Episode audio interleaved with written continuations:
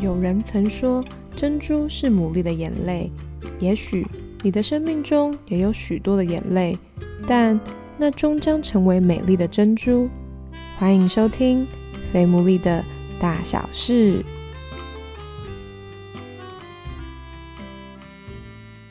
Hello，大家好，欢迎收听我们最新一集，应该是第六十一集的《非牡蛎的大小事》。最近呢，我相信很多人都在新闻上看到各式各样的新闻，就是特别是针对海外的工作、高薪的工作，但其实是被骗去的。今天呢，很开心，我们就是可以有机会可以采访真的在柬埔寨、在金边生活的人。那除了要分享，就是听听看他们在那里的生活是什么样的样貌以外，之前虽然呢有来上过节目，但是他们又过了一段时间，他们的。经历又更丰富了，所以相信我们也会有新的听见。所以一开始我就先来请他们简单的自我介绍一下。大家好，呃，我是俊德。大家好，我是易柔。嗯，我们现在就在柬埔寨，但我们不是被骗来的。你们跟大家再讲一次，就是你们结婚多久？然后你们现在有几个小孩？啊，我们结婚今年应该是第八年了。对，哇，三个小孩。七岁，然后四岁跟零岁。对，我们的老三是来金边以后才生的，现在两个月大。他这样子，他的国籍上是属于他好像可以自己就是选择柬埔寨或台湾，但是目前我们会先让他有台湾的护照。他长大如果想换再说吧，他自己去选。一开始就想问，就是为什么你们现在人会在金边呢？过程中发生了什么事情？可不可以跟大家分享一下？我们是从台湾到柬埔寨的宣教士，就像马街，台湾有马街这个宣教士嘛？马街是加拿大人，他从加拿大到台湾，那我们是从台湾到柬埔寨。嗯，当初是为什么会？因为世世界上那么多地方，你们怎么会选中了这个地方呢？其实一开始我最早接触的地方是泰国，但是我们机构是问我们要不要到柬埔寨看看，因为他们在这边有设立一些 NGO 啊，有一些工作，我们要不要来就来柬埔寨，这样不要去泰国。因为我有来这里探看过 三天，因为我自己来的，那时候太太跟小孩在台湾，然后我自己。就是三天的时间到柬埔寨来看一看，在这边的时候到一个监狱博物馆参观，一九七零年代、八零年代那个共产党时期留下来的一个博物馆，就那个监狱关了很多很多人在里面，就是被刑求。听到里面的导览说，这监狱的典狱长是共产党倒台以后大家都跑了嘛。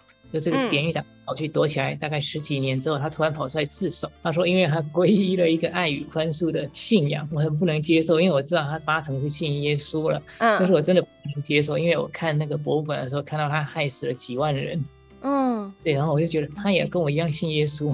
后来我回来查了很多资料，他真的是跟我一样成了基督徒，也后悔自己作为了。对我就觉得上帝好像在这里有很神奇的工作，他好像也要我们家一起来参与这种神奇的工作，所以我们就决定我们还可以来柬埔寨，所以我们就来到这里。哇，李荣姐那时候毕竟原本是比较偏向往泰国嘛，但好像哎探勘了三天回来，结果后来听到这个消息，你当下是觉得哦立刻。就觉得嗯好，还是你心里面有一些的角力。基本上，我觉得我是我的出发点还是就是我我会以孩子为着想。那我们那个时候，我们有想去泰国的一个原因，是因为之前俊德在泰国有也有工作过的经验，那我们就觉得好像是一个比较熟悉的工厂。后来在更多了解，就发现啊。在泰国服侍很多有家庭有孩子的宣教士们，就会面临孩子受教育的瓶颈，就是蛮多宣教士家庭的孩子都会面临需要把孩子送寄宿学校，他们没有办法跟着父母在服侍的当地就可以稳定的升学，就会需要去有让他们合适升学的学校，但那个学校可能不会跟父母。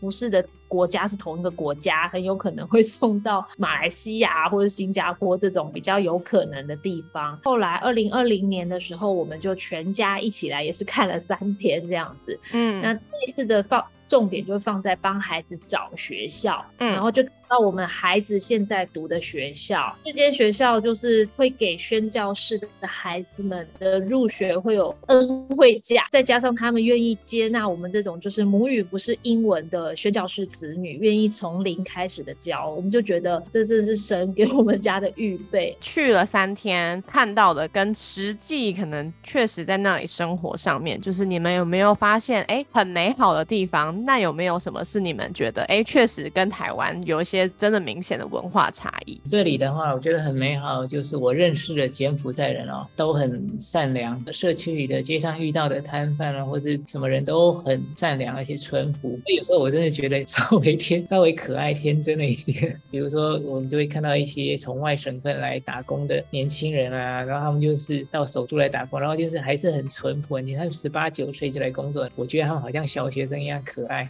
柬埔寨他们的语言是用什么？他们叫简高棉文。高棉文。对。哦，所以你们有特别去学哦？有啊，也要要学啊，要学啊，不然没有办法。不然的话，就出去怎么讲话？又不是人人讲英文的，对不对？那你们那时候学多久啊？没有，我们现在是还在学啊，还在学。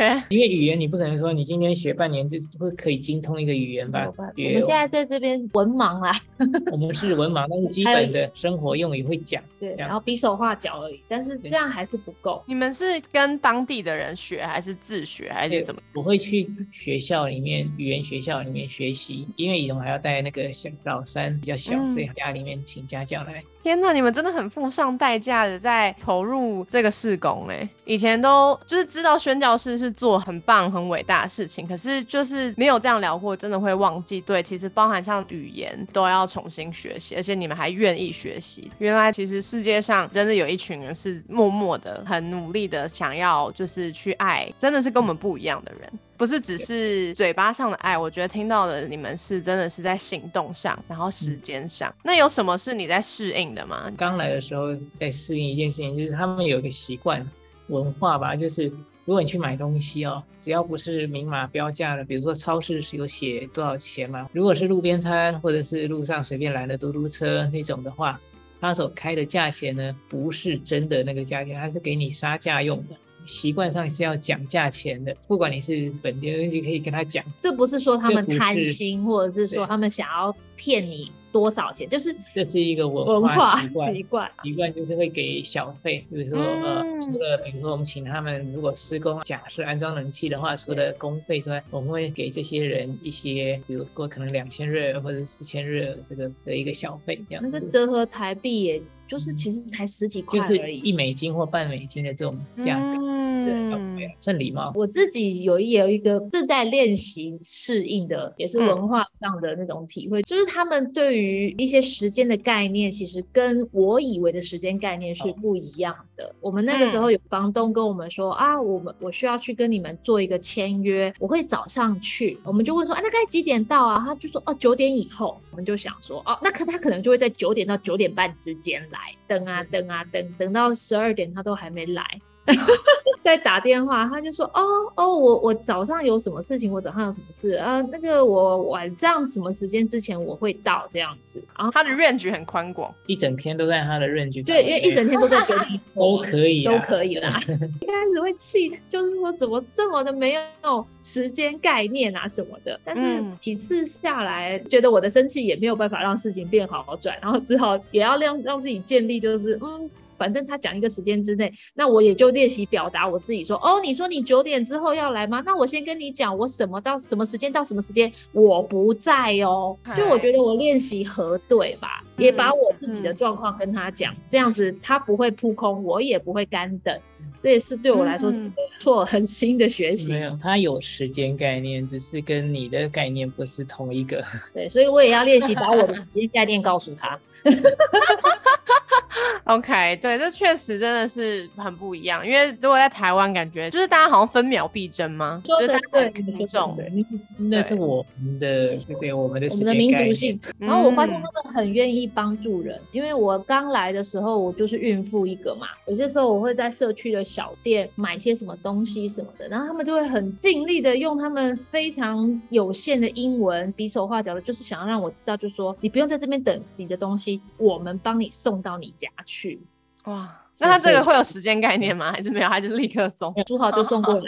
他按照他的 tempo 煮。呃，对，但在这里的话，就是他们不是太快就是了，所以你可能点一个菜要等三十分钟的话，他送来是合理的。那刚刚有提到嘛，就是你们接触到的人其实都是善良的。那你们怎么看最近台湾一直闹得沸沸扬扬这种？有些人就是对于像现在柬埔寨就有一点被污名化的感觉了。不晓得你们有没有讨论过？对，但我想要听听看你们怎么样看待这个新闻。我先说，每个国家都有坏人，都有黑道。柬埔寨当然也有，柬埔寨当然也有政治上的贪污问题，也是有的，这大家都知道。对，但是呢，在这这个在诈骗里面呢，就不光是柬埔寨的问题。你稍微想一下，你也能理解，对一个。台湾人来讲，如果一个柬埔寨人打电话给你，会跟你联系说要请你去工作的话，你大概率不会特别相信他吧？这是一个中国中国口音的人，中国人跟你说要请你到柬埔寨工作，这样不太容易成功吧？对。但是如果一个台湾人跟你说柬埔寨有高薪的工作呢？嗯，明白我的意思吗？会让人上当。所以其实这个诈骗居然是跨国的，中国有人受骗。台湾有人受骗，马来西亚华人也有人受骗，但是你知道去接触这些人都是他们本国的人，嗯，也就是说这其实不是单纯的柬埔寨的问题，台湾人也也有需要负责任的地方，就是其实我们的诈骗集团在骗我们自己人。嗯，说的很好哎，我们可能不太想提起，或不太想做这件事情，但是我们以前就是在国外做诈骗集团的，台湾就是输出国啊，这些诈骗集团都会很希望被送回台湾受审，如果你要被抓到的话，因为台湾刑罚比较轻，对于诈骗这件事情，真的有可能你做到高薪的工作，比在台湾的薪水高。在金边跟在西港都有这个机会，但是高薪的工作的内容必须要有同等的能力，你要付出同等的能力跟代价，不是打字或者是比如说赌场的荷官，你就可以得到这样子的高薪的。我觉得之前好像焦点都会放在这个国家的本身，但确实就是像俊德哥刚刚讲的，就是骗台湾人的，其实过去的其实新闻也有都有报，就都是台湾人，不然我们怎么可能去？所以我觉得这是一个很棒的一个观点。那以荣姐这边呢，身为一个妈妈，自己实际在生活，你们觉得那边的治安啊，什么等等之类的，我会觉得我在别人家的土地上生活的时候，绝对会比在母国在台湾。更低调，大家前常常提醒的什么钱财不露白啊，晚上不出门啊，那种什么这种的状况，我们在这边就是真的很遵守。以一个家庭，而且是小小孩的家庭，在国外生活的状况来讲，我们就变得。很单纯的生活了，每天的生活步调非常的固定，这样我也觉得蛮神奇的，因为这边不像台北有什么亲子馆啊、公园呐什么的，能够带小孩子去玩的地方都是要收门票费的那种，那那种门票费其实都很贵。我们有几次进去发现，嗯，怎么在那边的看得出来，好像有外国人跟部分很有钱的柬国人有这种消费能力。那我们不想要让我们的孩子觉得一定要来这种地方才叫做。出门或者是打发时间，我们也想要建立一个新的习惯，就是在日常生活中就可以自己帮助自己，不要那么无聊吧。我们从二月份进来嘛，一直到八月份他们去上课这半年，老实说，我们就是全家人二十四小时的在一起。可是我也发现，带着他们在社区绕一绕啊，骑骑脚踏车，或者是就是想办法找一些事情来做，自己玩什么的，好像孩子们也就就开始自己觉得，哎。其实这样也蛮不错的，这样也好玩。所以我们大概只有在来的前四个月，因为那时候肚子越来越大了，比较不方便，才一个月有带他们去那种类似像亲子游乐园啊，或者是亲子餐厅玩一次，一个月一次的记录。后来几次我坐月子后一直到现在，就几乎都没有去了。那就像你说的，以一个妈妈的身份来看，我觉得在这边带孩子反而有点像是回到一种初心状态，会去想什么样子才是在家庭关系经营里面的那个最重要的核心，我把核心做到就好了。柬埔寨的治安，如果要比较的话，在比台湾会差一些。我们在这里同样是宣教师哦，我们机构的其他宣教师，每个人都被抢劫过一次或两次这样，一次对。对我们还没有有一个原因就是呃说我们比较不会晚上出去，因为我们家有孩子嘛。那他们其实很早就睡觉，那我们就没不会太晚出去这样子。所以其实治安的话其实不好，对，但是你可以自己保护自己一下，还可以。好像还是回到俊德刚刚所说的一样，就是真的、啊、每个国家都有坏人。你说在台湾没有坏人吗？也没有啊。最近这几天那个杀警的新闻也是有嘛。对，所以其实怎么样提高警觉跟保护自己，某个程度也确实是我们就是需要刻意懂得怎么样保护自己啦。刚刚也有提到嘛，就是因为仪容姐其实等于就是带着身孕，然后抵达了柬埔寨。我在社群上面还有看到，就是其实当时候在生完小孩之后，其实有面对到一些比较情绪低落的部分。仪容姐还记得那个时候你的整个心情跟各类的感受吗？其实就是所谓的产后忧郁啦。嗯，我觉得真的就是在生完孩子之后，荷尔蒙的那些震荡产生的忧郁的倾向。很感恩的是，我没有持续太久，大概一个月以内就缓解很多了。有一些妈妈是生完孩子之后有了这个状况，持续很久。我自己走过以后，我其实非常的心疼这样子经历的女生们。那可以跟我们分享一下，就是让你觉得很忧郁的点有哪一些吗？其实就是没办法睡觉。哦，OK，整个人都掉进忧郁里面去，对对对什么事情都是忧郁的啊、对，什么事情都会嗯引爆你那个里面忧郁的感觉。那我后来回头去想，其实就是因为我长时间长达快要一到两个月，因为我从产后期开始就晚上都都睡不好了，所以我其实我已经是连续有两到三个月的状况，没有晚上没有睡着过了。其实生孩子是一个非常元气大伤的行为，所以这整个都没有睡好的状况之下，也都没有睡到的状况之下，我觉得就开始掉入了那个忧郁的状况里面。的确有个点让我知道我现在这个境况，我需要求助了，且我是需要医疗行为的帮助了。就是我发现我这个人其实很少会想到死亡这件事，可是有一天晚上我睡不着到一个状态，我竟然有一个念头进来，就是我是不是只有死了我才睡得着？嗯，OK，吓死我了！我从来没有这种经验过哎、嗯，然后隔天早上我又发现，我整个起床的力气都没有，嗯，对我嗯整个人只能瘫软在床上。可是重点来了，我不想下床，不代表我睡得着我，我还是睡不着。因为真的是一个身心灵的一个很枯竭吗？是可以这样用吗？对啊，对啊，差不多。差不多。而且那时候还要雇两个大的，对不对？都给爸爸雇了。那时候我刚好他们学校有暑期学校开学，我们当做是上学正式上学前的预备，给他们去两个礼拜暑期学校嘛。所以我每嗯天就打点他们上学，接他们回家，跟照顾家里的太太，还有一个婴儿。也还好，白天时间姐姐们可以去学校，就是玩啊，可以去有点事情，让姐姐们不会一直专注在一定要跟爸爸妈妈在一起这样。嗯，所以等于是在那个你说有那个意念之后，后来就有去当是当地去就医吗？还是对，我们就是去当地我们生我生产的医院，就是拿了可以晚上稍微好睡一点的药。是妇产嗯科，所以医生开的是那个助眠的药物，对，而不是嗯因为我不知道这里哪，我不知道这里哪里有精神科或心理科可以开抗忧郁药物之类的。因为我们有信仰嘛，所以我就真的会为我自己的睡眠祷告。吃了那个助眠的药三天，也就是觉得睡得服服的。一个礼拜过后，就接到了我一个很信任的长辈，他传讯息给我，跟我聊，他很关心我在国外的状况。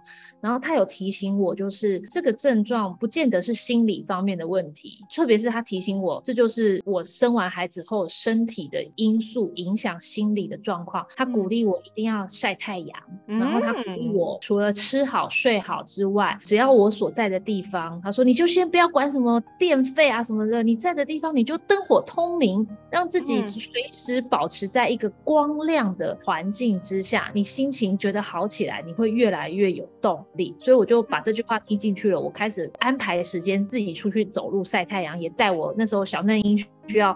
晒太阳、照黄疸那些的。虽然后来还是让爸爸带出去晒了，后来一个礼拜后我就好很多，我就可以不用吃那个助眠的药物。对，忧郁症其实呃很多人会说你不要想太多，你要想开一点，但是我觉得那是不可能的，因为你生病了，所以你而且不只是心理的生病，我们刚刚说其实产后忧郁就是身体也有影响啊，想吃什么就吃什么，重点是要让你的身体放松，你的心理跟着放松。所以你开心喝奶茶就喝奶茶，不要觉得不健康或邪恶，那时候你需要的是放松，那你就给他放松。如果不能走，在我们家最有阳光的那个房间去躺在那个房间里面晒阳光也行啦。但是你不用跟他说想开点，因为就是想不开，是生病嘛。对，心理上就是让他开心，只要不伤害自己，有想做什么那就试试看，去做做看。应对精神疾病，我我是有一点经验。嗯，我其实我的母亲有精神疾病，对精神这不是忧郁症啊，就是精神，以前叫精神分裂吧，现在叫叫什么？视觉失调。失调。对，他是长期的这个患者，所以我对应对这个疾病有一些概念。听得出来你很可以同理。哎，我们结婚八年没有结假的啊，但是我相信关系再好，一定都还是会有吵架、挑战的时候嘛。那很多人就是面对到这种时候，要么就冷战，要么就真的久了就不适合啊，就分手或离婚。那你们自己怎么面对你们在关系里面各样的磨合？你们有没有什么撇步？那吵架都吵架，可能每天吵一下，或者是我有没有每天啊？好像有频率上。刚结婚第一年的时候，那都为了什么事情吵啊？什么都有啊，都可以吵啦。就是有一些他的家庭习惯跟我我我看。他就觉得很莫名，觉得奇怪。然后我的家庭习惯，他看了也不能理解。嗯，就如果你没有讲清楚，他他容易产生误会，觉得对方这个动作代表不爱你，其实不是这个意思。就对，对，比如比如说我会出去倒垃圾，我觉得倒垃圾每个家人都可以出去倒垃圾。嗯嗯，正常的。我们家都这样，我们家谁都可以出去倒垃圾。但是我从结婚以后就一直觉得很奇怪，他一直没有。你怎么都不倒垃圾？他一直都叫我倒垃圾。他有的时候我刚好有事情，垃圾车又来了，很急啊。然后我就说你怎么不去倒？你赶快去一下。然后他就他不去，因为我家以前都是我爸在倒垃圾。我我我怎么知道？我又不住你家，那我就觉得很奇怪。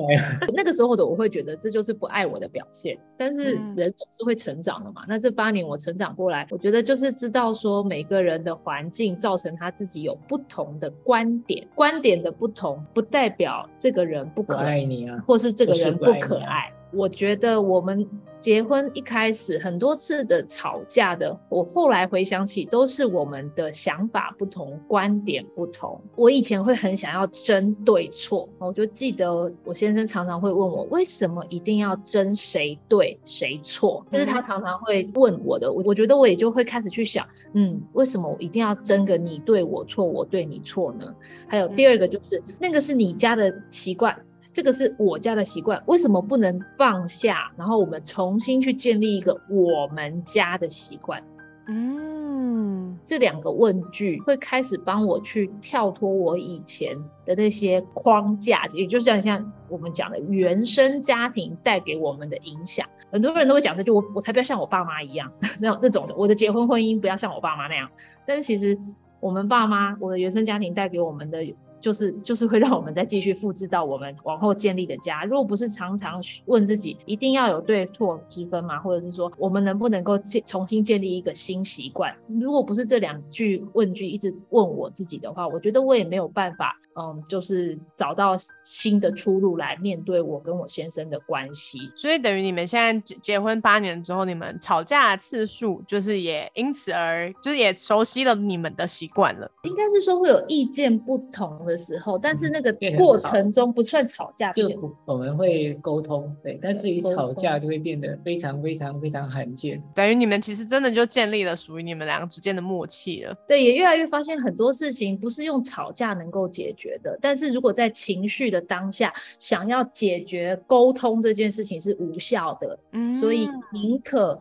在很想要生气骂人的那个当下，先去处理好自己。对我觉得我们两个都在练习，先处理好自己，然后等到比较没有那么有剑拔弩张的那种怒怒气压胸，或者是很伤心的感觉存在。就是好多了以后，我们再来慢慢谈。我觉得今天这一集很丰富哎，聊了时事，然后聊了异国文化，然后聊了在包含产后忧郁，然后还有就是面对吵架。刚刚突然想到，就很像我们人生会有。的缩影一样多的挑战也好，但是也会有很多很美好的事情的发生。那我相信，就是虽然不是每个人现在都跟你们有一样的经历嘛，因为我相信宣教士在台湾来讲是非常非常少数的。但是面对挑战，面对我们周围有人是在身处在忧郁症也好，或者是在面对。关系的磨合，其实大家都是在这个状态底下。最后想要请俊能哥跟尹荣姐，有没有可以用简单的可能一两句话，然后可以鼓励现在正在遭遇到这些挑战的人？人生是充满挑战的，就是各方面的挑战。但是呢，我不晓得大家是不是都有信仰。我觉得我自我自己来讲，我的信仰是我力量的根基啊。就是我去面对各种挑战的时候，我的信仰都可以提供我一些帮助。像我们在应对疾病的时候，其实我我也觉得很困难，但是当我去祷告的时候，我觉得上帝会帮助我，给我力量去面对。他不是告诉我说，哎，怎么样做，但是他会给我力量去完成许面对许多的困难跟挑战。每一个面对挑战中的人，其实我们永远都有盼望的。只要我们愿意，我们跟他祷告，他都会回应我们一切的需求的。是有很多问题在人看来是没有解答，或者是找不到出路。但是我觉得信仰是拉高我视野的一个跳脱我的现况，然后站在一个比较高的角度。来重新面对我所遇到的困境，然后信仰也让我活在一个知道这些困境终究一天会过去。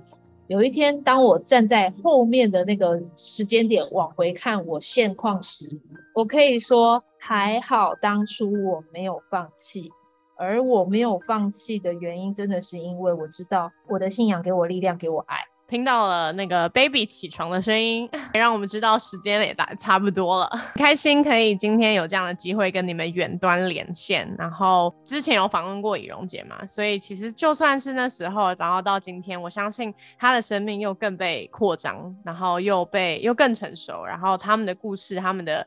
默契，他们的经历又更丰富，所以我觉得这也是呃，菲姆利的大小是很想要告诉每个听众的。就像他们刚刚所说的一样样，生命是充满挑战的。虽然真的每一天可能都有不一样的事情发生，有不一样的挑战发生，甚至你真的没有办法预料会发生什么事情，但是就是真的是可以对生活有盼望。也祝福每个听众，你可以得着这样的盼望跟力量来面对你现在的挑战。那很开心，我们今天呢可以有这样的时间，谢谢你们，谢谢。那我们就下一集再见喽，大家拜拜，拜拜，拜拜。